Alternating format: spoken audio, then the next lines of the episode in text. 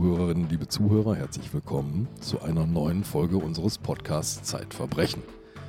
Wir sitzen wieder traulich in Sabines Büro. Wir sind von ganz vielen Zetteln umgeben, von Fotos. Kerstin Kohlenberg, unser Gast, hat diese Bilder mitgebracht.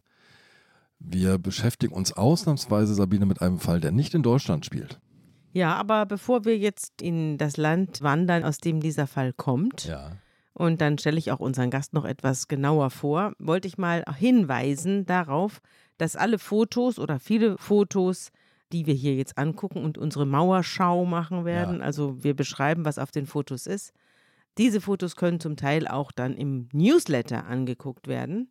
Wir haben ja zunehmend Hintergrundinformationen im Newsletter, da kann man Bilder anschauen, Interviews lesen mit unseren Gästen, da kann man Film- und Buchtipps sich abholen und so Hintergründe weiter. zu den Recherchen. Ja, Hintergründe zu den Recherchen und eben auch noch erweiterte Hintergründe über uns und so weiter. Also es lohnt sich, das Ding zu abonnieren. Natürlich. Na Es haben auch schon eine ganze Menge Leute abonniert, aber wir freuen uns über jeden neuen Gast. Erscheint alle zwei Wochen, So wie wir. so wie wir. Ja, genau. Genau. Und zu jeder neuen Folge gibt es einen Newsletter mit Fotos und Hintergründen. Großartig. So, und jetzt zur großartigen Kerstin Kohlenberg. Genau. Unser Gast ist heute Kerstin Kohlenberg. Die war sieben Jahre in Washington, unsere Amerika-Korrespondentin, und ist jetzt wieder zurück und hat eine Geschichte mitgebracht, die sie in den USA recherchiert hat. Eine sehr, sehr bezeichnende Geschichte, die nicht nur etwas über eine verheerende Straftat erzählt, sondern eben auch was über das Land und die 2019 bei uns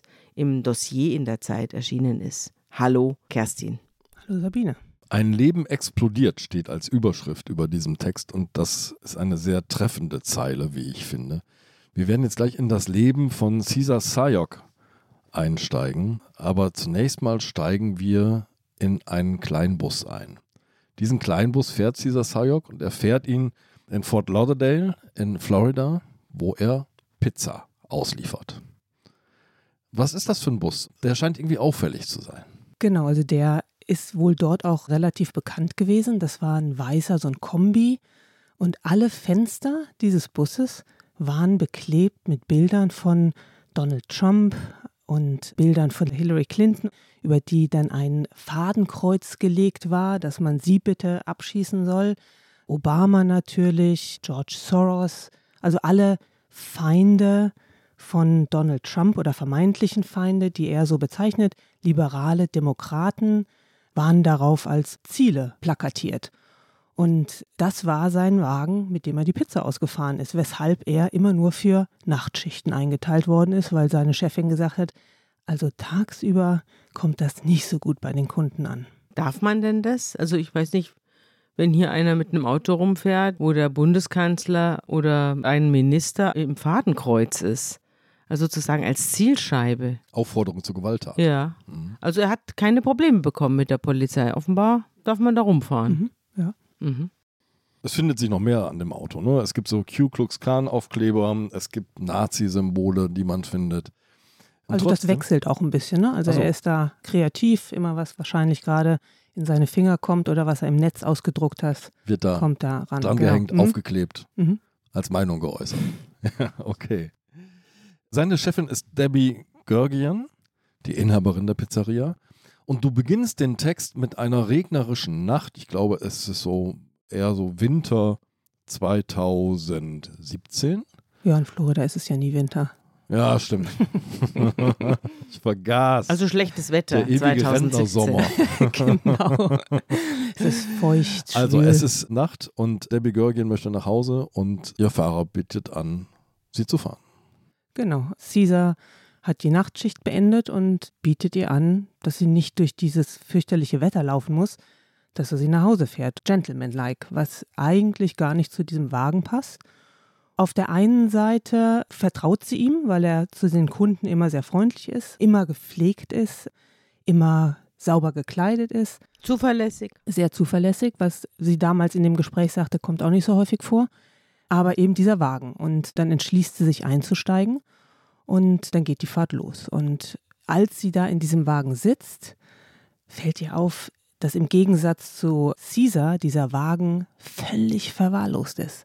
Da liegen Boxen von Kentucky Fried Chicken, McDonald's, so Energiedrinks. Müll. Müll liegt auf dem Boden. Und dann fällt dir eben auch auf, dass da zwei Barbie-Puppen, also eine Barbie-Puppe und ein Ken liegt. Ja, Barbie und Ken, das Pärchen. Hm. Und die haben keine Köpfe mehr. Und irgendwie in dem Moment kommt bei ihr alles im Kopf nochmal an. Und sie sagt, der hat ja immer gegen sie auch abgehasst. Sie ist lesbisch und er hat immer gesagt, du wirst mit den Schwarzen und den Juden in der Hölle schmoren. Ja. Und irgendwie überlagert dieses zweifelhafte Bild von ihm, also das, was er auch in sich trägt, was er so auf seinem Wagen mit sich rumfährt, plötzlich ihr Bild von ihm und sie kriegt wahnsinnige Angst. Sag mal, wenn ein Angestellter zu seiner Chefin sagt, du wirst mit Schwarzen und Muslimen in der Hölle schmoren, das ist doch eigentlich ein Kündigungsgrund. Hat sie sich das dann angehört und ist dann zur nächsten Pizzabelag übergegangen oder, oder hat sie sich, wieso hat sie sich das gefallen lassen? Das ist ja ein richtiger Angriff. Ja. Das habe ich sie auch gefragt und sie saß damals in der Pizzeria, die war noch nicht auf und wir hatten uns da verabredet. Und sie sagte, es wäre in den zwei Jahren, in denen Donald Trump eben Präsident war, in diesen zwei Jahren, sei die Anfeindung so enorm gestiegen, dass sie das Gefühl hat, sie hat da auch so ein bisschen so ein, so ein dickes Fell entwickelt. Mhm. Sie hat das Gefühl gehabt, das ist auch ein armes Schwein. Mhm. Sie hat es vielleicht auch nicht so ganz ernst genommen. Mhm. Und sie sagte, er war halt einfach unglaublich zuverlässig. Und wenn du so einen Laden mhm. schmeißen musst und du musst sicher sein, dass der Typ dasteht und die Pizza austrägt und nicht einfach irgendwo nochmal ein Bier trinkt oder zu einer Freundin fährt, sie sagte halt, das war ihr in dem Moment einfach wichtiger. Ja. Wichtiger als die politische Gesinnung sozusagen. Oder ihre eigene psychische Verfassung, ja, Aber genau. sie wurde die ganze Zeit auch während dieser jüngsten Vergangenheit vor unserer kleinen Nachtfahrt hier, wurde sie also als Lesbe angefeindet. Ja. Mhm. Es ist ein seltsames Amerika, in dem wir uns da bewegen. Du hast schon gesagt, Donald Trump ist in dem Zeitpunkt, zu dem wir jetzt reden, wie lange an der Regierung? Also 2017, da hat er im Januar hat er angefangen. Und schilder mal die Stimmung oder den Stimmungswandel, den du dort vor Ort erlebt hast. Ist unser Caesar Sayok so eine große Ausnahme, so ein Extremfall oder ist in Florida so die ein oder andere Zuspitzung mehr zu erleben? Also man muss sagen, also an dem Tag von dieser Fahrt, da ist ja dann Trump ungefähr ein Jahr, ein knappes mhm. Jahr im Amt. Und das ist schon ein Jahr, in dem, oder in dem Jahr davor war ja Wahlkampf, in dem Amerika sich in einen Ausnahmezustand bewegt hat, in dem es vorher, also zumindest mal in dem Sinne noch nicht war. Natürlich gab es immer extreme Situationen in Amerika, aber das war so ein Moment, in dem auch die Rhetorik unglaublich sich verändert hat. Auf der einen Seite stand Trump, der im Grunde genommen den verbalen Angriff auf die andere Seite etabliert hat. Da gab es dann zum Beispiel so Zitate bei einer Wahlkampfveranstaltung in Iowa, sagt er, wenn ihr jemanden seht, der eine Tomate wirft, dann schlagt ihn zusammen, ernsthaft, okay? Haut einfach drauf. Also eine Tomate auf ihn, Trump wirft. Oder auf irgendeinen von seinen Leuten, auf ihn oder auf einen der Republikaner. Und es gab immer wieder Situationen bei diesen Wahlveranstaltungen, wo einfach ganz klar zur Gewalt aufgerufen wurde von ihm und das als Stärke und als geile Männershow irgendwie formuliert worden ist. Ziemlich ordinär, ne? Haut sie aufs Maul und ja, so. Genau. Ja. Und das war quasi die rhetorische Stimmung auf der einen Seite. Auf der anderen Seite waren dann die Demokraten, die im Grunde genommen panisch versucht haben, jetzt dagegen zu agieren und den Hass auf Trump als Motivierung für ihre Wähler benutzt haben. Das heißt, das war ein Jahr, in dem so enorm die Debatte an Hitze zugenommen mhm. hat, in dem unglaublich viel mehr Hasskriminalität verzeichnet worden ist vom FBI. Also das war ein Jahr, in dem die Hitze rhetorisch irre angestiegen ist. Aber die verbale Aufrüstung gab es auf beiden Seiten? Also die Demokraten, die Linken haben jetzt nicht zur Gewalt aufgerufen, aber die haben quasi Trump als den Dämon. Feind, mhm. den Dämon, den Teufel, mhm. Nazi, Faschisten, also all diese Worte wurden benutzt, sodass man im Grunde genommen nur auf der einen oder der anderen Seite mhm. stehen konnte. Und Caesar war ganz klar auf der einen, also auf der Trump-Seite. Mhm. Und diese Formulierung, das hat man ja dann auch auf Fox News, das hat man auf CNN, das war einfach eine Stimmung, Also die ging einem an die Gurgel zum Teil. Mhm. Wurde das dann im Laufe der vier Regierungsjahre, also der folgenden drei Regierungsjahre von Trump, noch schlimmer oder wurde es dann besser? Also als die Tat passierte dann, das war ja eine Woche vor den Wahlen des Kongresses, Kongresswahlen. Also nach zwei Jahren Trump-Regierung. Genau. Zum Zeitpunkt der Tat waren ja zwei Jahre vergangen, dass Trump in Office war und im Weißen Haus. Und in diesen Jahren, das war wie so eine Art Countdown. Schaffen die Demokraten es, den Kongress zurückzugewinnen, weil nach zwei Jahren gibt es Kongresswahlen und haben damit ein Regulativ. Nehmen sie Trump damit etwas von seiner Macht weg. Und das waren diese zwei Jahre, in denen es wirklich extrem zuging in Amerika. Und das waren die zwei Jahre, in denen sich der Caesar quasi mit auf diese Welle begeben hat, mit auf diese krasse, harte, hasserfüllte Welle. Und die Tat passierte ja dann eine Woche vor den Wahlen. Die Wahlen haben dann die Demokraten tatsächlich gewonnen. Möglicherweise hat er ihnen damit vielleicht sogar noch einen Gefallen getan. Jetzt müssen wir, glaube ich, über die Tat reden. Genau, weil ein Bus zu fahren, auf dem Hillary Clinton im Fadenkreuz klebt, scheint ja noch kein Verbrechen zu sein in den USA. Das eigentliche Verbrechen, das Caesar Sayok beginnt, startet am 22. Oktober 2018. Da kommt bei George Soros in New York ein Paket an. Wer ist George Soros? Vielleicht weiß der eine oder andere Hörer nicht, wer es ist. Das ist eine Hassfigur der Rechten, ein jüdischer Investment-Mogul, ein Mann mit sehr viel Geld, der vor allen Dingen liberale Organisationen unterstützt mit viel Geld und auch die Demokraten. Und bei dem kommt ein gelber wattierter Umschlag an mit sechs Briefmarken.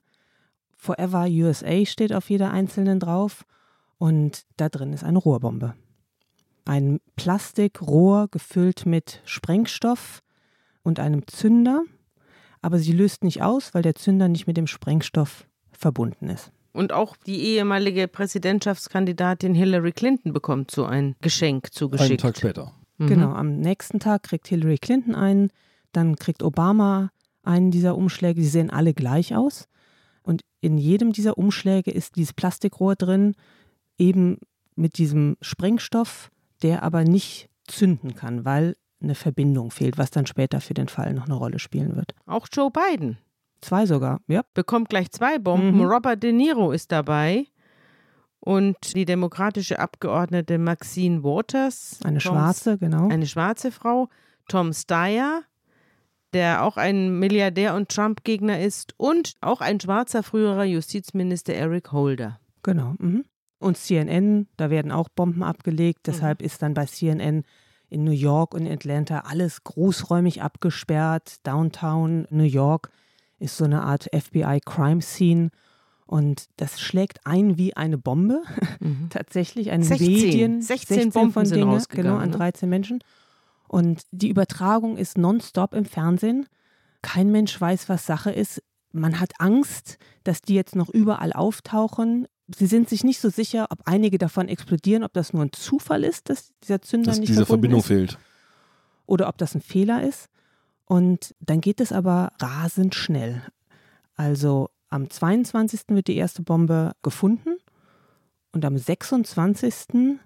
mit Übertragung im Fernsehen sieht man, wie das FBI einen Mann festnimmt, der aus einem weißen Van steigt, mhm. auf dem Trump-Bilder kleben und Hillary Clinton und Obama-Bilder, in einem Muskelshirt aufgepumpt, so ein Bodybuilder-Typ. 56 ist er? Ja, ganz schüttere Haare, schwarz. Der Ansatz ist sogar so ein bisschen tätowiert. Das sieht man später, dass das so sehr unnatürlich aussieht. Mit so einem kleinen Zöpfchen hinten ist es zusammengebunden, das Haar. Und ja, der wird dann abgeführt vom FBI. Und das ist dieser Sayok. Und wie ist man auf ihn gekommen? An einer dieser Bomben hat man einen Fingerabdruck gefunden. Also muss er vorbestraft sein. Er ist vorbestraft. sonst hätte man ihn nicht erkennungsdienstlich behandelt, sonst Richtig. hätte man nicht seine DNA, seine Fingerabdrücke, die müssen ja irgendwo im Polizeicomputer gespeichert sein. Richtig, er ist vorbestraft und man hat sein Handy geortet und hat, als er zum ersten Mal wieder telefonierte, hat man gemerkt, wo er ist und dann hat man geguckt, wo dieses Handy und wo er ist. Dann hat man ihn gefunden, diesen Van, der auf einem verlassenen Parkplatz in Florida stand. Und dort haben sie ihn dann am 26. festgenommen. Mhm. Ich glaube, das ist der Punkt, in dem wir in das Leben von Caesar Sayok einsteigen müssen. Wie wird jemand zum Bombenbastler? Wie wird jemand so fanatisch, dass er 16 Bomben in Briefumschläge steckt und verschickt? Caesar Sayok kommt in New York zur Welt, in Brooklyn. Richtig. 1962, also er ist etwas älter als du und etwas jünger als ich. Jetzt können die Hörerinnen raten, wie alt wir sind. Was auch immer diese Einordnung zur Lösung des Falles beiträgt. Ja, seine Mutter ist eine italo-amerikanische Dame, die mit einem philippinischen Einwanderer verheiratet ist. Und die Familie lebt sechs Jahre zusammen in Brooklyn. Sie kriegen noch zwei weitere Kinder, neben Caesar noch zwei Töchter. Und nach sechs Jahren sagt der Vater, er geht jetzt mal kurz zurück in die Philippinen, um dort ein Geschäft aufzubauen, um die Familie zu unterstützen. Und dann zischt er ab und die Mutter schickt ihm regelmäßig Geld. Und ich dachte, er wollte die Familie unterstützen. Offenbar ist es umgekehrt. Ja, er muss ja erstmal das Business aufbauen. Und deshalb braucht so, er ja. erstmal ein bisschen hm. Geld. Das macht die Mutter. Anschubfinanzierung. Absolut. Also, kennen wir doch. Und sie schickt da Geld hin, eins, zwei Jahre, bis sie dann merkt, Augenblick mal, da kommt nie was zurück. Das läuft hier nicht so richtig, wie wir das geplant haben. Und dann telefoniert sie ein bisschen rum und erfährt dann, dass das Geld eigentlich dazu dient, dass er sich dann eine zweite Familie aufgebaut hat. Und Brooklyn finanziert den Mann und seine Liebschaften. Und dann zieht sie da die Reißleine und sagt, Schätzchen, das war's, lässt sich scheiden, nimmt ihre drei Kinder und zieht nach Florida. Interessant ist natürlich, dass Caesar Sayok selbst Einwanderer ist, also jedenfalls von einem Einwanderer abstammt. Also sein Rassismus ist jetzt nicht allein amerikanisch, sondern er müsste sich eigentlich selbst hassen. Ja, also er ist kein Einwanderer, er ist in Brooklyn geboren, aber der Vater ist Einwanderer. Und ja, wie man aus der Geschichte lernt, hat es Trump geschafft, selbst Minderheiten zu Rassisten zu machen. Caesar wird von seiner Mutter aufs Internat geschickt. Ja, das ist sehr kaltherzig, könnte man vielleicht sagen. Also sie nimmt ihre beiden Töchter, mit denen zieht sie nach Miami und Caesar wird, da ist er zwölf Jahre, auf ein katholisches Internat geschickt in Tennessee, das von Priestern geleitet wird. Also eine sehr strenge Veranstaltung. Und da bleibt er erstmal ein paar Jahre. In der Zeit sucht die Mutter sich einen neuen Mann, findet ihn in einem anderen Italo-Amerikaner und als die dann verheiratet sind und Caesar die Mittelschule beendet hat, da ist es irgendwie ein bisschen unklar, wann das genau war, aber nach zwei, drei Jahren kommt er dann wieder zurück und kommt in eine Familie, die er so gar nicht kennt. Mhm. Zu einem Stiefvater, den er gar nicht kennt. Und das läuft von Anfang an nicht gut. Es gibt so Schilderungen der Mutter, ne, wo sie sagt, naja, wir haben uns bemüht, der neue Stiefvater hat sich um das Kind bemüht, aber der hat einfach in der Ecke rumgesessen und hat keinen Ton gesagt. Genau, das war ein Moment, da habe ich mit der Mutter mal kurz sprechen können und da habe ich sie gefragt, was ihr denn an ihrem Sohn, wenn sie an ihren Sohn denkt, was ihr da einfällt, irgendwas Typisches, was sie mit ihm verbindet. Man denkt natürlich, dass irgendwas Liebevolles kommt. Und dann hat sie erst gar nichts gesagt und dann hat sie nur gesagt, er hat John nie respektiert.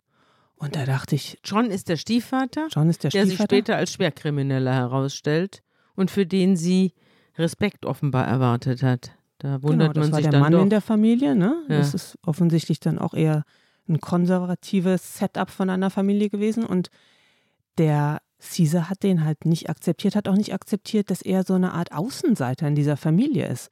Und sie sagte dann, ja, der John, der hat den dann öfters mal mit auf das Boot rausgenommen. Also der hatte eben auch die Familie von einer prekären Situation in eine obere Mittelklasse-Position gehoben. Der hatte Geld. Der war nämlich ein Gewerkschaftsboss.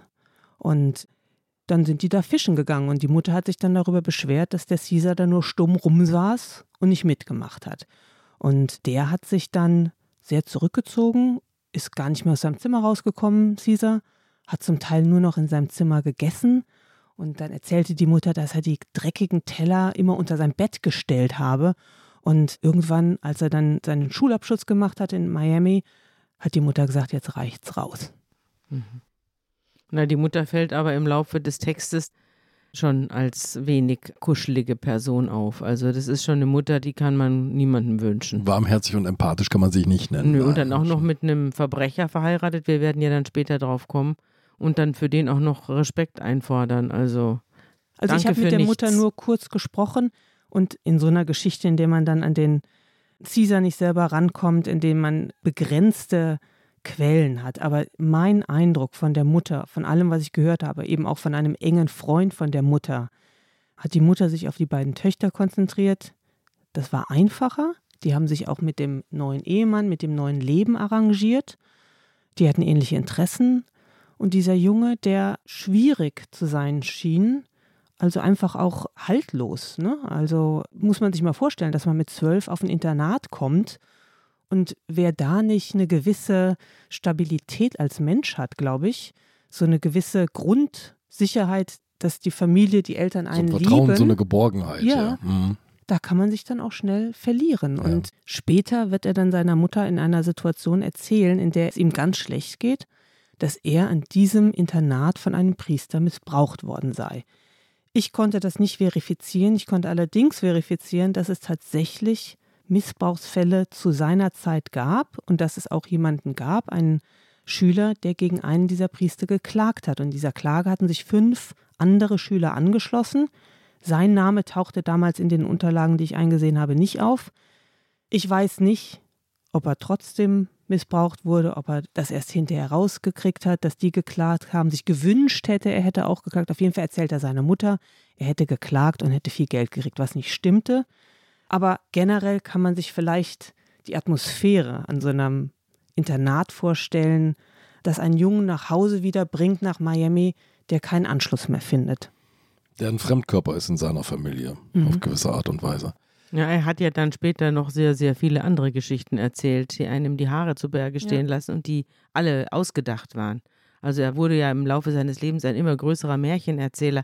Aber vielleicht kannst du noch ganz kurz, damit wir das abschließen können, zwei Sachen erzählen. Einmal würde mich interessieren, was ist das für ein Stiefvater? Kannst du den Stiefvater, dessen Werdegang kurz schildern? Und das zweite ist, wie bist du auf den Fall gekommen und wie hast du recherchiert? Ja, also der Stiefvater heißt John Giardello, kommt auch ursprünglich aus Brooklyn und ist in Florida, in West Palm Beach, da wo Donald Trump auch seinen Golfclub hat, ein dicker Gewerkschaftsboss. Also der ist da Chef der Gewerkschaft vor Ort relativ mächtig und muss relativ viel Geld verdienen, denn er ermöglicht Sayoks Mutter ein sehr gutes Leben.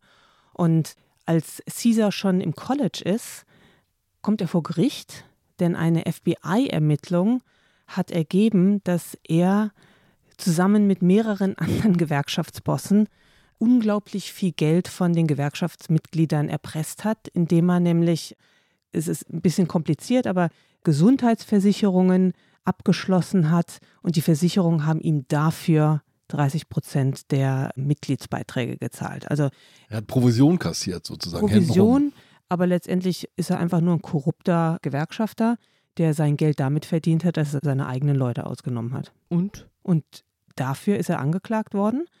In dieser Anklage kam sogar dann zur Sprache von einem Zeugen, dass er möglicherweise in einen Mord an einem anderen Gewerkschafter, an einem schwarzen Gewerkschafter in Miami beteiligt worden sei. Das wurde nur am Rand erwähnt. Auf jeden Fall ist das so ein bisschen das Milieu, in dem der sich bewegt hat. Und als Caesar im College war, was hat er denn Jahre, gekriegt, der Vater? Hat er zwölf Jahre im Knast gekriegt. Ah ja, er ist nach acht Jahre. Jahren dann auf Bewährung rausgekommen. Aber das war schon keine Kleinigkeit, die der gemacht hat. Und das war in den 70er, 80er Jahren, in denen viele FBI-Ermittlungen gegen die Mafia angestrebt worden ist. Und das war ein großer Fall, der zwischen Chicago und Florida spielte. Und er war ein Teil einer relativ bekannten Mafia-Familie in Florida. Also er hatte ein kriminelles Zuhause mit einer hellen Fassade vorne dran gepappt. Genau, und alle haben drüber hinweggeguckt. Mhm. Und wie bist du auf diesen Fall insgesamt gestoßen? Wie bist du vorgegangen, als du so die ersten Nachrichten gehört hast? Wo findet man den Zugang? Wenn man so ein Großverbrechen wie diese Bombenanschläge, nennen wir sie jetzt mal so, auch wenn die Bomben nicht explodiert sind, mhm. wenn man daran geht? Wo fängt man an? Also der Fall hat sich mir ja quasi aufgezwängt. Nein, ist schon klar. der war überall. Da kann man nicht dran vorbei. Genau. Und ich habe dann einfach nur gedacht, wer ist denn dieser, wer ist denn dieser Caesar Sayok? Und ich hatte dann irgendwo den Namen eines Anwaltes gelesen, der sich in dem Namen der Mutter geäußert hatte. Und den habe ich gegoogelt und den habe ich einfach angeschrieben. Und der sagte zuerst, ich spreche auf keinen Fall. Und irgendwie, dann habe ich halt geredet und gemailt und so weiter. Und dann hat gesagt, naja, Sie können ja mal nach Florida kommen, mal gucken, ob ich Zeit habe. Und dann habe ich gedacht, ich mache das jetzt einfach. Ich fahre da runter und gucke halt, ob er Zeit hat. Und dann bin ich einfach in sein Büro gegangen und ähm, habe geklingelt und habe gesagt, ich wäre dann jetzt da. Und dann hat er gesagt, naja, sowas wäre ihm auch noch nicht passiert. Ja gut, dann gehen wir jetzt Mittagessen. Und so fing das an. Und der hat dann relativ viel erzählt. Der kennt die Mutter eben seit Jahrzehnten. Er ist ein aktiver Demokrat in Florida und die Mutter auch. Und der Vater, der Stiefvater eben auch, Gewerkschafter. Das ist halt so ein Netzwerk da unten, da kennt man sich. Der Anwalt wohnte in einem gigantischen Gebäude in der Nähe von Miami, direkt am Meer, so ein privater Club. Und die Mutter wohnte nur ein paar Häuser weiter.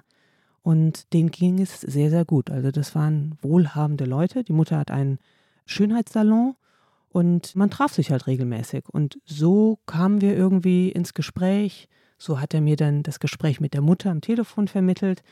So kam ich zu der Freundin von Caesar Zayok, seine ah, erste eine Freundin Verlobte. Hatte er auch. Genau. Und das war quasi der Moment, wo ich dachte, ich habe eigentlich belastbares Material. Mhm. Und dann habe ich einfach weitergesucht nach ehemaligen Bekannten, Kollegen. Sein Fußballtrainer. Genau, Fußballtrainer. Mhm. Er wurde mhm. ja dann ein Stripper später. Dann habe ich einen Kollegen, mit dem er. Verrat noch nicht so viel. Moment, Moment, Moment. Lass uns zunächst mal zu diesem Fußballtrainer kommen, denn auf Umwegen findet Caesar Sayok doch so etwas wie einen Ersatzvater.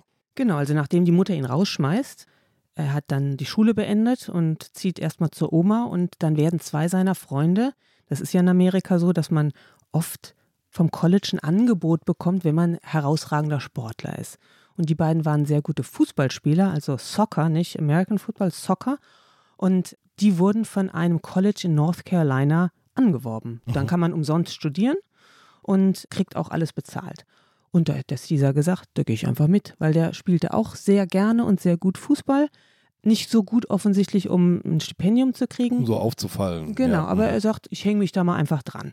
Und der Anwalt hatte mir noch erzählt, dass der seinem Stiefvater immer gezeigt hat, wie er Fußball spielt, zu seinen Spielen am Wochenende mitgenommen hat.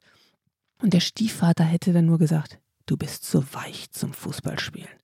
Und dann habe ich den Anwalt gefragt, hat er das seinem Stiefsohn auch erzählt, also dem Caesar? Und hat er nur gesagt, naja, so wie ich John kenne, sicherlich. Also das beschrieb so ein bisschen das Verhältnis dieser beiden Männer. Dann geht er zum Studieren ans College und da ist dieser Don Scarborough, heißt er, das ist der Trainer. Und der sieht ihn spielen und sagt, okay, du kannst mit ins Team. Und das ist so eine Zeit, das sind zwei Jahre, in denen der Caesar so eine Art Zuhause hat. Also mhm. man muss sich das vorstellen, das ist in den Bergen North Carolina. Es ist unglaublich schön. Da ist ein Wasserfall hinter dem College. Das sind alles so kleine hölzerne Häuschen mit kleinen Türmchen obendrauf. Es ist unglaublich grün. Man sieht zum Teil im Winter schneebedeckte Berge im Hintergrund. Es ist wirklich wie ein Paradies da. Und er hat die Rückennummer 12 und kriegt relativ viel Anerkennung, weil er einfach gut ist. Und die Leute mögen ihn, aber er bleibt immer ein bisschen zurückhaltend. Also er schließt auch da keine engen Freundschaften. Mhm. Der Scarborough ist so eine Art Ersatzvater, aber er sagt, er hat immer versucht, allen Kindern gerecht zu werden, allen Jungs. Und er hat nie mit jemandem eine ganz enge Bindung gehabt. Das heißt, er konnte ihm natürlich auch nicht genau das geben. Also der konnte da nicht abends um acht klingeln und sagen, ich komme mal zum Abendessen, sondern der hat ihm einfach nur positives Feedback gegeben und das war offensichtlich schon sehr viel. Und der erzählte mir eben auch dann in seinem Haus in North Carolina, dass am Wochenende, wenn dann die Eltern kamen und ihre Kinder besucht haben, der Einzige, der dann im Team alleine war, war Caesar, weil den hat halt niemand besucht. Und das Bild, was ich zu dem Zeitpunkt dann hatte, ist schon von einem Jungen, der irgendwie einfach einsam ist, der generell gut ankommt und gemocht wird, der aber keine langfristigen Beziehungen irgendwie haben kann und auch vielleicht auch gar nicht will, es nie gewohnt war. Und der, und das zeigt sich damals auch schon, schnell explodiert. Also mhm. er hat ein explosives Wesen mhm. und dann gab es eine Situation, ein Spiel, und da hat einer der gegnerischen Mannschaft ihn gefault. Und anstatt einfach den Schiedsrichter handeln zu lassen, ist der dem halt hinterher und hat dem dann so eine Goldkette abgerissen. Das gab natürlich einen Foul und dann kam er auf die Bank und durfte nicht mehr spielen. Rote Aber da Karte, sagte ja, der Trainer, das waren so Momente, wo man merkte, da brodelt was. Der hat sich nicht im Griff, ne? Ja. Mhm. Er verlässt das College 1983, aber ohne Abschluss. Genau, College ist ja in der Regel nur zwei Jahre und er hat einfach Fußball gespielt, aber war einfach kein besonders guter Schüler. Die zwei Jahre sind um und er hat halt die Credits nicht, die man braucht, um mhm. quasi einen Abschluss zu kriegen. Ja. Der wechselt dann nochmal auf eine andere Universität, spielt da nochmal ein Jahr, weil er einfach ein guter Spieler ist, aber das endet dann auch im Nichts, das wird auch nicht verlängert und dann kehrt er zurück nach Miami. Wo er einen Job findet, bei einer Modehauskette. Genau. Man würde denken, das sind so alles jetzt Erfahrungen, die eher schlecht sind und man kommt da nicht so richtig wieder raus. Mhm. Aber er zieht zu seiner Oma, fühlt sich da offensichtlich sehr wohl und fängt bei Brooks Fashion in Miami an. Und das gefällt ihm. Also er ist ja ohnehin jemand, der offensichtlich ganz gerne so auf sein Äußeres achtet. Er mag den Kontakt mit den Leuten. Das ist halt kurz. Da kann er lustig sein. Er ist halt unglaublich lustig, offensichtlich, wurde mir das so erzählt. Und da lernt er dann eben auch ein Mädchen kennen, Vivian, mhm. und verliebt sich in die. Mit der hast du auch gesprochen. Genau, die habe ich auch besucht und Vivian findet ihn auch gut und die lebt bei ihrer Mutter und ist da im Management. Also verkauft nicht, sondern so ein bisschen auf der Aufstiegstreppe. Und er ist Verkäufer. Und er ist Verkäufer, also es gibt ja da nicht so Ausbildungen, aber mhm. er ist schon fest angestellt mhm. und respektiert. Mhm. Und die beiden fangen an auszugehen. Und Ihr habt damals ein Foto ins Dossier abgedruckt von dem Liebespaar. Und das ist ein sehr erfreuliches, außerordentlich attraktives Paar. Absolut. Er ja. sieht gut aus. Sie hat sich auch in ihn verliebt, weil er gut aussieht. Sie hat so ein, so ein rotes Auto, so ein sportliches Auto. Das ist auch im Bild. Jedenfalls genau. das Dach. Die beiden stützen sich hier auf das Dach des Autos. Und sie erzählt, dass sie Wochenends immer zum Tanzen gefahren sind. Josephs war so ein Restaurant, Bar, da ist man hingegangen. Und sie hatten so eine Clique. Und es war sowas, wie sich, glaube ich, jeder, der ist ja da Anfang 20, wie sich jeder Mensch in dem Alter irgendwie so fühlt. Bisschen Aufregung, viel Musik und einfach irgendwie angekommen sein in einer Gruppe von Menschen. Und sie gehen sogar jeden Sonntag in die Kirche, weil man ist zwar jung, aber auch konservativ mhm. auf eine gewisse Art und Weise. Die Oma geht mit, Caesar Sayaks Oma geht mit, die mag die Vivian nämlich und das ist so eine kleine Patchwork-Familie so ein bisschen. Und dann verloben sich die beiden und die mhm. Oma gibt Caesar ihren Verlobungsring, den er Vivian gibt. Und irgendwie ist das alles so gut. Also es mhm. ist so eine gute Situation. Angekommen. Ja. Angekommen, ja. Und als wäre es ein Hollywood-Film, kann natürlich es nicht so gut bleiben, denn dann passiert etwas, das kein Mensch vorhersehen kann. Da hat Caesar auch überhaupt gar keine Schuld dran. Nämlich Vivian fährt ihn an einem Abend nach Hause, weil sie hat das Auto, sie hat ein bisschen mehr Geld, sie fährt ihn zu seiner Oma, dann fährt sie wieder zurück zu ihrer Mutter, wo sie lebt, und da fährt ihr eine junge Frau ins Auto. Und zwar so schlimm, dass sie sofort ins Krankenhaus kommt und man weiß nicht, ob sie danach jemals wieder laufen kann. Also ihre Beine sind eingeklemmt durch ja. den Unfall, nachdem sie zwei Jahre mit ihm zusammen ist und es besteht die Wahrscheinlichkeit oder eine Möglichkeit, dass sie im Rollstuhl sitzt. Der 17. März 1989 ist dieser Schicksalstag für die Patchwork-Familie, wie du sie mhm. gerade genannt hast. Mhm. Mhm. Du hast gesagt, dafür kann er nichts. Das stimmt ja auch. Es ist also ein, ein Schicksalsschlag, aber das, was jetzt kommt, dafür kann er was. Ja. Und zwar ist das ja im Grunde genommen jetzt so ein Moment, an dem sich zeigt, was er taugt. Was er taugt, wie viel ein Mensch für jemand anderen auch aufgeben kann und wie sehr man sich auch vielleicht aus dieser wohligen Blase verabschiedet, um jemand anderem etwas zu geben, was er in dem Moment braucht. Und das schafft er nicht. Er fährt zwar zu ihr ins Krankenhaus, aber auch eher, naja, nicht gerade jeden Tag. Und er kann keine Anteilnahme zeigen. Er kann sie nicht in den Arm nehmen und ihr irgendwie das Gefühl geben, es wird schon wieder, ich bin bei dir. Er sitzt da neben dem Bett und schaut auf die Uhr. Es ist so ein bisschen wie damals, als der Stiefvater in die Wohnung kam. Da geht er halt zurück in sein Zimmer und schiebt die Teller unter den Tisch. Und so ein bisschen ist es jetzt auch im Krankenhaus. Er sitzt da, guckt auf die Uhr wahrscheinlich und es ist ihm alles zu viel, es ist ihm unangenehm.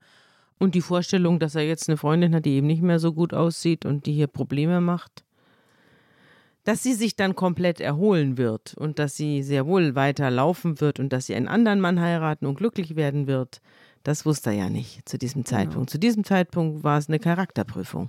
Genau, ich weiß nicht, was sein Motiv war, also ob er wirklich daran gedacht hat, die kann nicht mehr laufen, was soll ich mit der, oder ob er einfach nicht die Möglichkeit hatte, das Leiden eines anderen irgendwie zu spüren und darauf zu reagieren.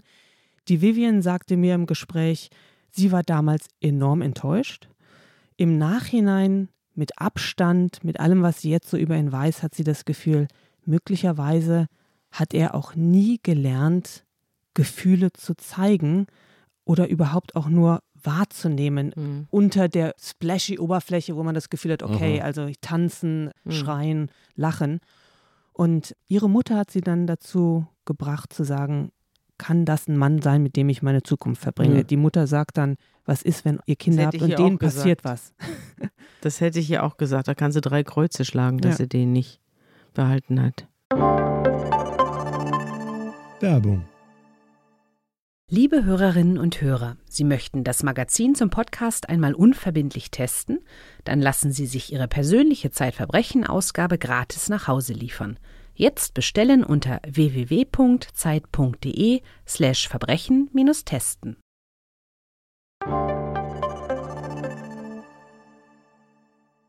Für Caesar beginnt jetzt ein neuer, ein haltloser Abschnitt seines Lebens. Er gerät quasi ins Straucheln und wird so allmählich auch kriminell.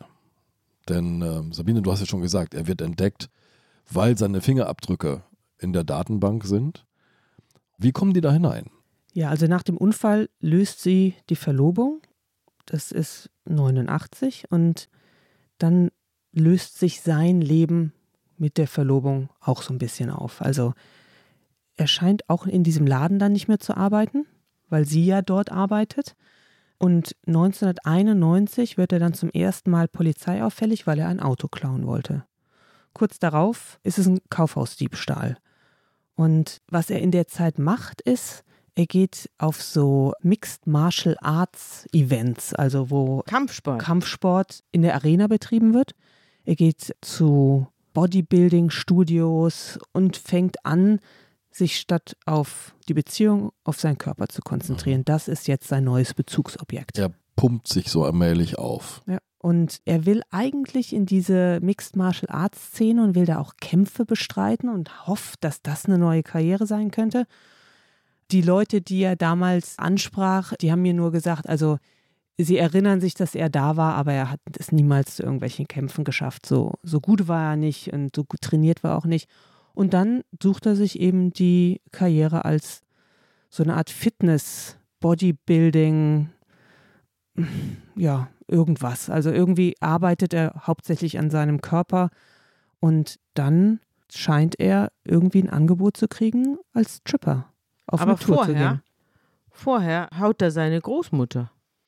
Stimmt, das passiert alles noch in der Zeit kurz nach der Trennung, dass er bei der, er wohnt ja noch bei der Oma und Mit 30. in der Zeit als Bodybuilder beginnt er, weil es die einfachste Art ist, schnell seinen Körper aufzupumpen, Steroide zu nehmen. Das heißt, das sind Mittel, mit denen die Muskeln einfach schnell wachsen. Die müssen gespritzt werden. Und also das ist super krass. Er fragt dann die Oma, ob sie ihn bespritzen kann. Die Oma weiß nicht genau, was das ist, bis sie es dann irgendwie rausfindet.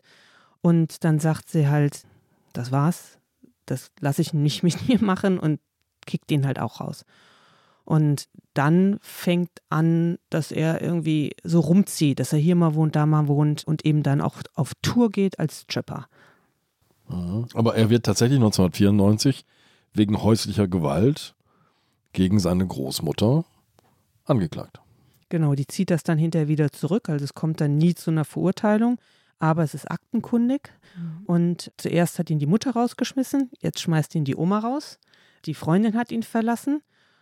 Ja, und jetzt hängt er da und hat halt seine Kontakte aus den Bodybuilding-Studios. Er ist ab und zu mal Türsteher in irgendwelchen Clubs und das ist in Miami offensichtlich eine Szene, die eng mit, ja, so Chippendales gibt es ja die ganz berühmten, ne? also Jungs, die auf so die Tour gehen. Genau. Mhm. Und dann vor Frauen strippen. Er schafft es halt nicht in die Chippendales, sondern ist es eher The Man of Steel heißen die. Und da Männer aus Stahl. Die ja. Stahlmänner. Und damit tourt er dann durch das, was in Zukunft einmal Trump Country werden wird. Also den mittleren Westen, die Gegenden, die so ein bisschen abgerockter sind, wo eigentlich hauptsächlich immer mehr Arbeitslosigkeit sich ausbreitet und in der diese Männer die unglaubliche Attraktion sind. So, und apropos Attraktion, du hast ein Bild dabei, wie er damals aussah. So, ist das seine Karte oder sein. Genau, das. Ähm, Ach du Scheiße. Das ist, ein, das ist das Bild eines Menschen, der seinen Körper komplett verformt hat. Also, wir können mal gucken, ob wir es im Newsletter abbilden, aber das ist der, der Körper. Also normalerweise sind es Operationen, die so jemand über sich ergehen lassen muss, nicht? Bis man so aussieht. Naja, also oder eben viel. Äh, also man sieht jedenfalls mit Bodybuilding und viel nicht. viele die, Manif die Manifestation genau. eines Menschen mit dem, was nicht stimmt. Aber so sehen Bodybuilder aus. Also ich glaube, so sah auch Arnold Schwarzenegger zu seinen besten Zeiten aus. Aber er hatte halt nicht diesen Hardcore-Tanga an, der im Original rot ist natürlich. Die langen Haare. Er hat so schwarze, gegelte, lockige, lange Haare und so ein bisschen um so einen Indianer-Look mhm. zu kriegen oder so einen Native American Look, hat er so eine Kette, so eine breitere Kette um den Hals. Behauptet er nicht auch Indianer zu sein? Also er später einmal, genau, mhm. genau, bei einem seiner Strip-Kollegen. Mhm. Er hat die Augenbrauen so gezupft, dass die so schmal und ganz spitz hochgehen. Und die eine Seite ist so ein bisschen ausrasiert oder zurückgelegt und diese langen Haare fallen eben über diese unglaublich aufgepumpte Brust dann so runter. Das war seine Visitenkarte mhm. damals. Mhm. Damit ist er in Clubs aufgetreten, er ist zum Teil auch alleine aufgetreten. Also so eine Setcard quasi. Genau. Ja, okay. Mhm. Und hat dann da zur Musik gestrippt. Mhm. Und das muss ihm sehr gut gefallen haben. Allein oder mit anderen? Er hat es allein gemacht, aber er hat dann auch eben mit verschiedenen Gruppen ist er dann rumgetourt. Mhm. Und Man of Steel, das war unter anderem, deshalb kenne ich den Namen, war das die letzte Tour, die er dann gemacht hat. Da war er dann nicht mehr ganz so knackig, sondern auch schon ein bisschen älter, waren die Haare wahnsinnig schütter schon. Mhm. Und da war er eigentlich so das hässliche Entlein in der Truppe oder so. Also der Ältere, der mhm. auch am den man noch so mitleidig mitgenommen ja, hat quasi. Der auch mhm. nicht mehr so keine viel Geld Frauen mehr aufs Zimmer ja. gebeten haben Nein, hinterher. Nicht mehr. Mhm. Also er verdient die ganze Zeit über mit diesem Job nicht wahnsinnig viel Geld. Es gibt so einen Vorfall 2002, da wird ihm der Strom weggeschaltet, weil er ihn einfach nicht bezahlt hat. Genau, und da nimmt er ja schon seit Jahrzehnten dann Steroide und man weiß ja, dass das extreme Nebenwirkungen hat, wenn man das regelmäßig in hohen Dosen macht.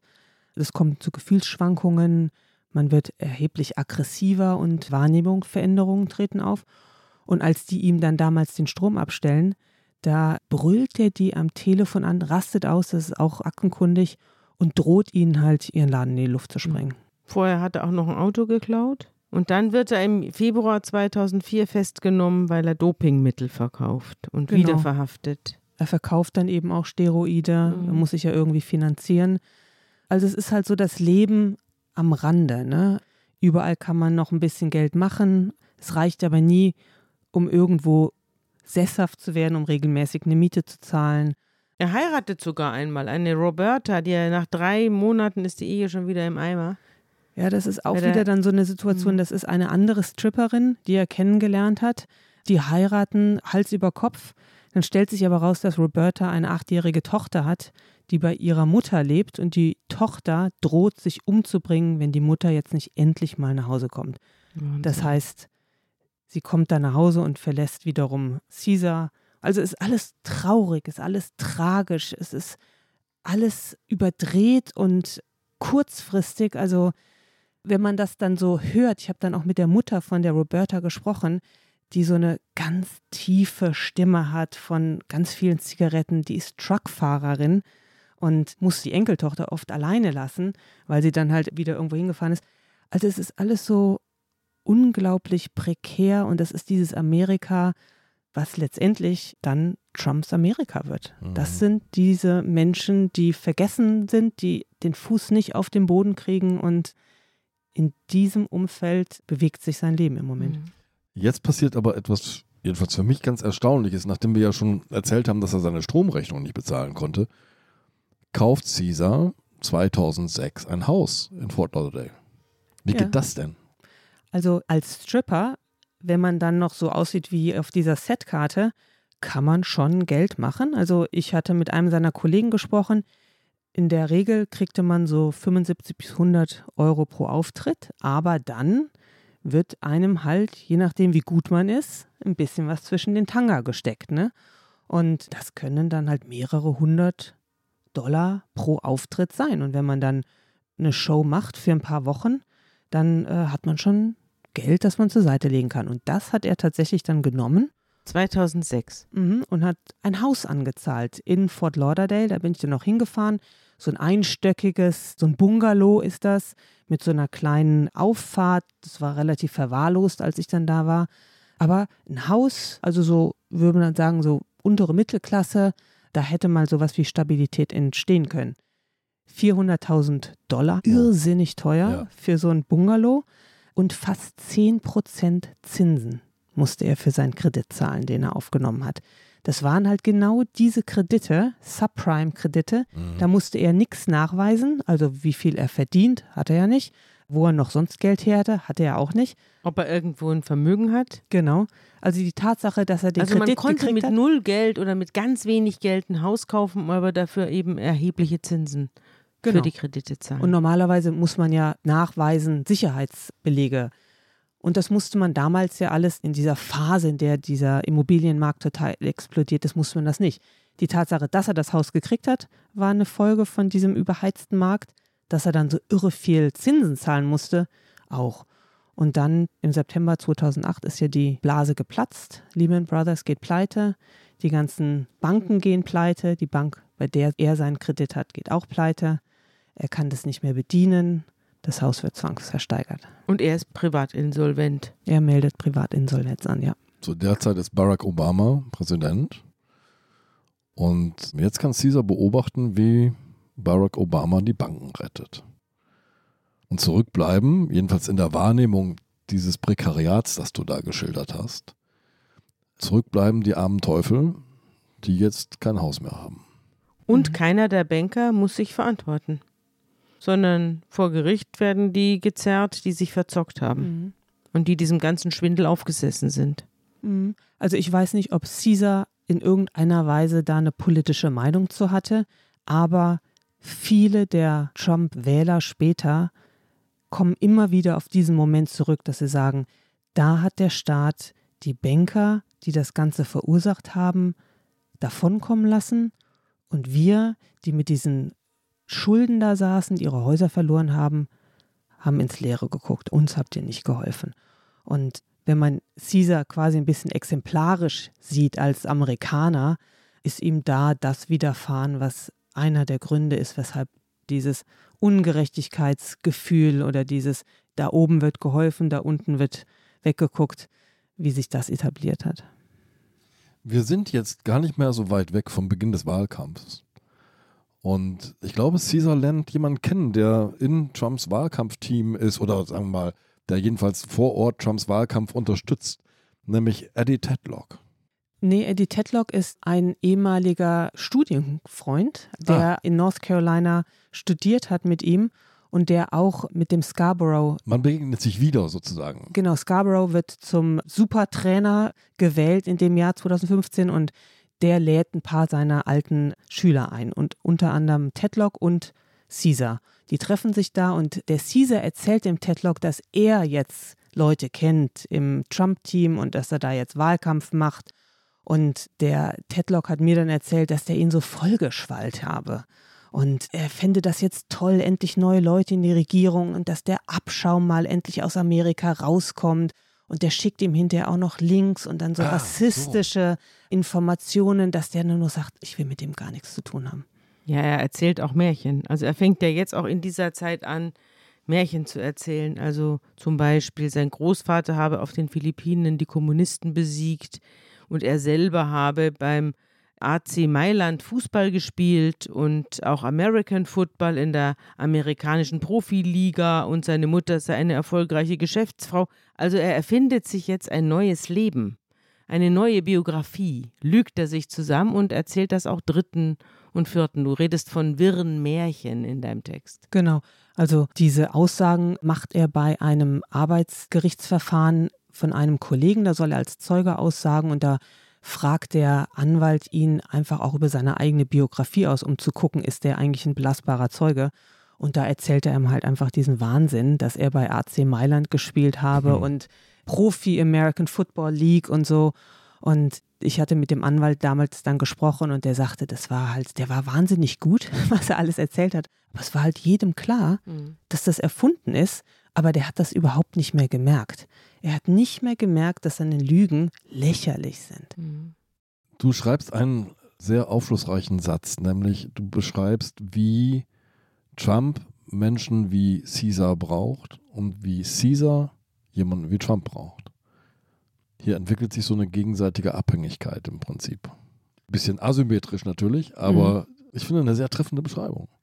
Ja, der Trump brauchte loyale Wähler, die mit ihm durch jede Hasswelle gehen, die er ihnen offeriert. Und der Caesar in seinem Fall brauchte so eine Art Vaterfigur. Und Trump hat ihn quasi in diesen Veranstaltungen, die er da immer gemacht, diesen Rallies, hat er ja im Grunde genommen auf die Gesellschaft, zu der seine Mutter, zu der der Stiefvater, all diese, diese liberalen Demokraten, die letztendlich auch korrupt und verlogen sind, so wie er es wahrgenommen hat, wenn man jetzt mal den Stiefvater nimmt, die kalt sind, kaltherzig, wenn man die Mutter nimmt, die trotzdem aber erfolgreich sind und gegen die hasst Trump ab.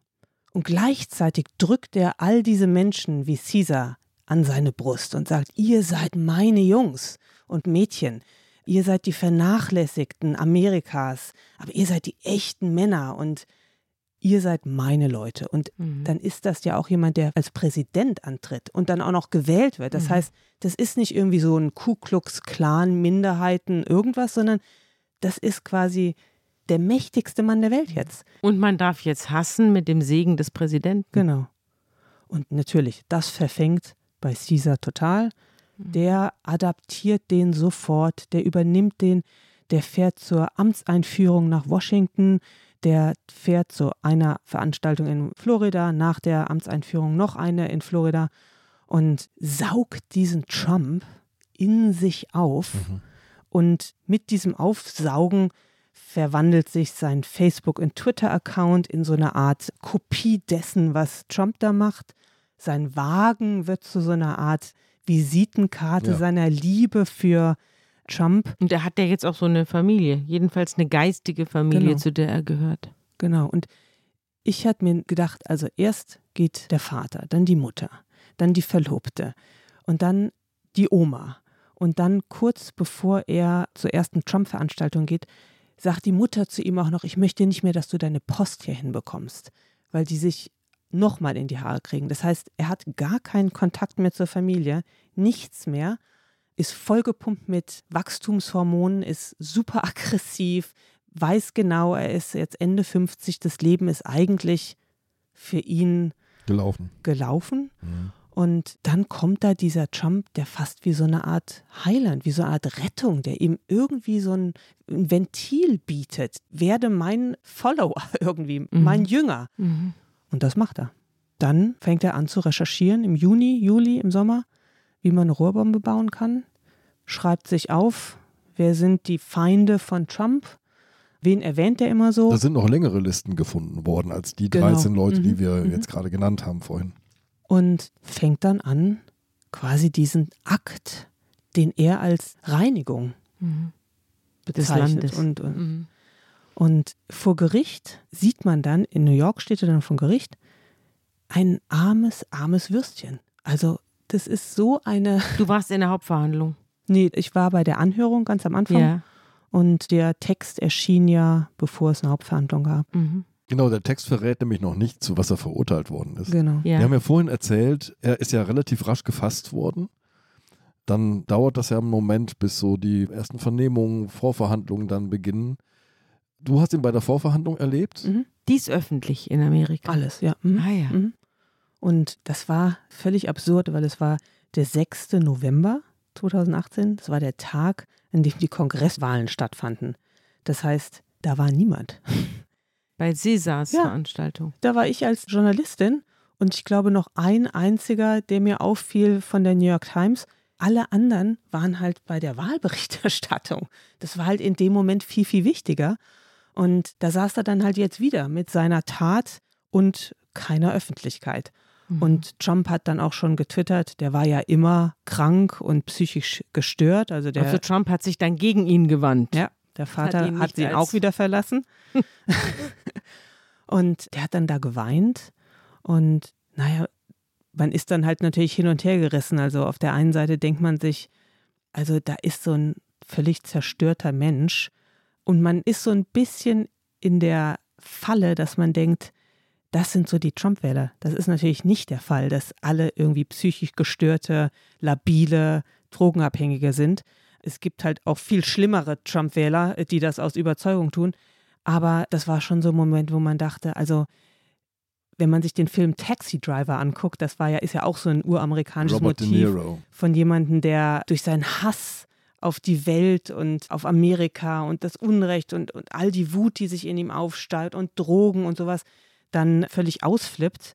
In dem Falle geht es halt nicht so wie in dem Film gut aus, dass er quasi zu so einem Helden auch noch stilisiert wird, weil er in dem Falle ja Zuhälter irgendwie abknallt, sondern da sitzt halt ein Typ, der nie gemerkt hat, dass er in seinem Leben, weiß ich nicht, eine Chance nach der anderen irgendwie Vertan hat. vertan hat. Das ist übrigens, wenn man sich die Biografien von Schwerverbrechern anguckt. Und er hat ja, das kann ich jetzt vielleicht doch sagen, 20 Jahre gekriegt, also er gehört zweifellos zu den Schwerverbrechern. Dann ist das immer so. Es gibt immer die Punkte, wo einem das als Beobachter, als Dritter, der da sozusagen draufschaut, das Herz zusammenzieht, wenn man sich denkt, hier hätte er doch abbiegen können von der Autobahn zur Hölle. Mhm. Hier war doch eine Ausfahrt und hier war auch eine. Also es ist ein fürchterliches Gemisch aus Schicksal und bösen, selbstzerstörerischen Entscheidungen. Mhm. Ja, ich habe dann auch überlegt, warum können Menschen in Situationen, in denen man sich mal gegen das Unglück stemmen muss, aber trotzdem irgendwie innerlich stabil bleiben. Also ob man jetzt der Freundin hilft und dafür sein eigenes Leben etwas zurückdrängt oder ob man auf Menschen zugeht, weil man weiß, man ist ein soziales Wesen und man braucht einfach auch enge Kontakte, obwohl es einem vielleicht schwerfällt, wenn man entlassen wird. Und woher kommt die Resilienz und die Stabilität bei manchen Menschen? Und bei ihm habe ich das Gefühl, wenn jemand im Leben nie irgendeine Stabilität aus der Familie erfahren hat, das Gefühl von Geliebtsein und Wertigkeit, dann ist es einfach nochmal einen Ticken schwieriger. Dieser Geschichte ist aber auch zu entnehmen, und das hat Sabine ganz am Anfang gesagt, es ist nicht nur eine Geschichte über einen Menschen, sein schicksalhaftes Leben, seine falschen Entscheidungen, sondern es ist auch eine Geschichte über ein Amerika, das mit solchen Menschen etwas gemacht hat, das sie in bestimmte sehr extreme Richtungen gedrängt hat. Ich habe immer noch die Bilder vor Augen von der Erstürmung des Kapitols und ich habe diese Gesichter, die man dort sieht, diese hasserfüllten Gesichter, diese Wut, die sich da entbrennt. Das ist etwas, was mir beim Zusehen unfassbar viel Angst gemacht hat. Mhm. Da merkt man halt, welche Wirkung die Masse auf den Einzelnen hat. Wenn man sich jeden Einzelnen da rauspickt, am Hemdkragen, Ja. und man redet mit dem, dann sind das alles andere Menschen. Sobald die sich in diese Masse befinden, ob das jetzt eine Trump-Rally ist oder der 6. Januar, dann pumpen die sich auf, als wären Steroide. Also dann wächst in denen dieser Hass wie ein Muskel, der dann auch wirklich regelmäßig kontrahiert und der was lernt. Eine Reaktion auf vermeintliche Feinde. Und das ist, glaube ich, die enorme Gefahr und den enormen Erfolg, den Trump hat, dass er diesen Muskel in den Menschen wachsen lässt. Und der wird auch erstmal lange da bleiben. Eine letzte Frage noch, dass die Verbindung zwischen dem Zünder und dem Sprengstoff nicht da war. War das Absicht oder war das einfach der Einfalt des Herstellers geschuldet? Der Richter hat sich entschlossen zu glauben, dass es Absicht war, dass er die nicht zur Explosion bringen wollte und dass er diese Leute zwar gehasst habe, aber ihnen eigentlich nichts tun wollte. Und deshalb hat er statt lebenslänglich nur 20 Jahre bekommen. Liebe Kerstin, vielen Dank für den Einblick auch in ein Amerika, das eben leider noch keine Vergangenheit ist, aber hoffentlich keine Zukunft hat. Danke. Schön, dass du da warst. Danke für die Einladung.